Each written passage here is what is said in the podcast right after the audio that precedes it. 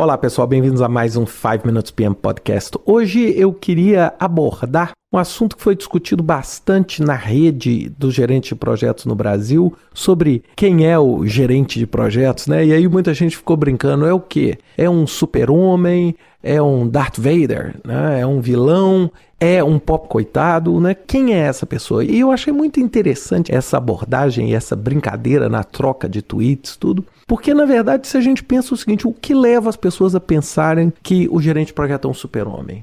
É, sem dúvida nenhuma, por quê? Porque tem superpoderes? Porque torna possível soluções impossíveis, né? Qual que é a característica que traz ao gerente de projeto? É sem dúvida nenhuma a percepção de que ele contém superpoderes e que ele consegue transformar impossível coisas que até então eram impossíveis. No lado Darth Vader, no lado vilão, é sem dúvida nenhuma a imagem que muitos gerentes de projeto deixam passar para suas equipes, para os seus liderados, para os seus fornecedores, pelas principais partes interessadas, né? Por quê? Porque é alguém que está sempre cobrando, é alguém que está sempre rastreando, é alguém que está sempre controlando o trabalho e as pessoas, sempre tentando ali exercer uma pressão para que o resultado ocorra. E finalmente, né, um dos meus colegas chegou e falou assim: não, não, ele é um pop coitado. E por que, que ele é um pop coitado? É porque se espera muitas vezes demais dele. É? Então o trabalho é um trabalho muito próximo do fracasso, né? A gente está sempre trabalhando numa fronteira do fracasso.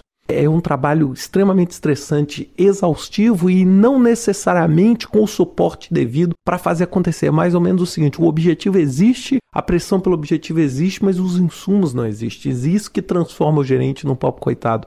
Então, nessa brincadeira do que, que é, se é super-homem, se é Darth Vader, ou se é um pop coitado, eu queria dizer que todas essas três são estereótipos e, na minha opinião, percepções equivocadas do que vem a ser um, gerente de projeto. Primeira coisa que a gente tem que entender é o seguinte: gerente de projeto não tem superpoder.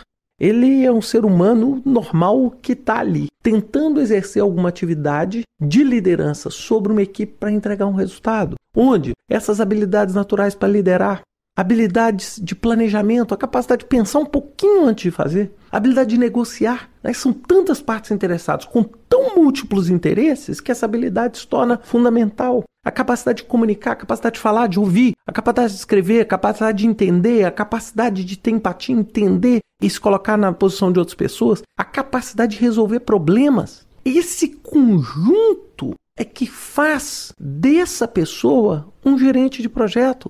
Infelizmente, se você estiver buscando superpoder, você não vai encontrar. E se você quiser usar o seu estereótipo perverso para gerenciar projetos, eu te garanto que a sua chance de resultado positivo no longo prazo vai ser muito baixa. Pode ser até que no curto prazo você consiga algumas vencer algumas batalhas, mas a guerra é muito difícil você vencer com essa filosofia Darth Vader.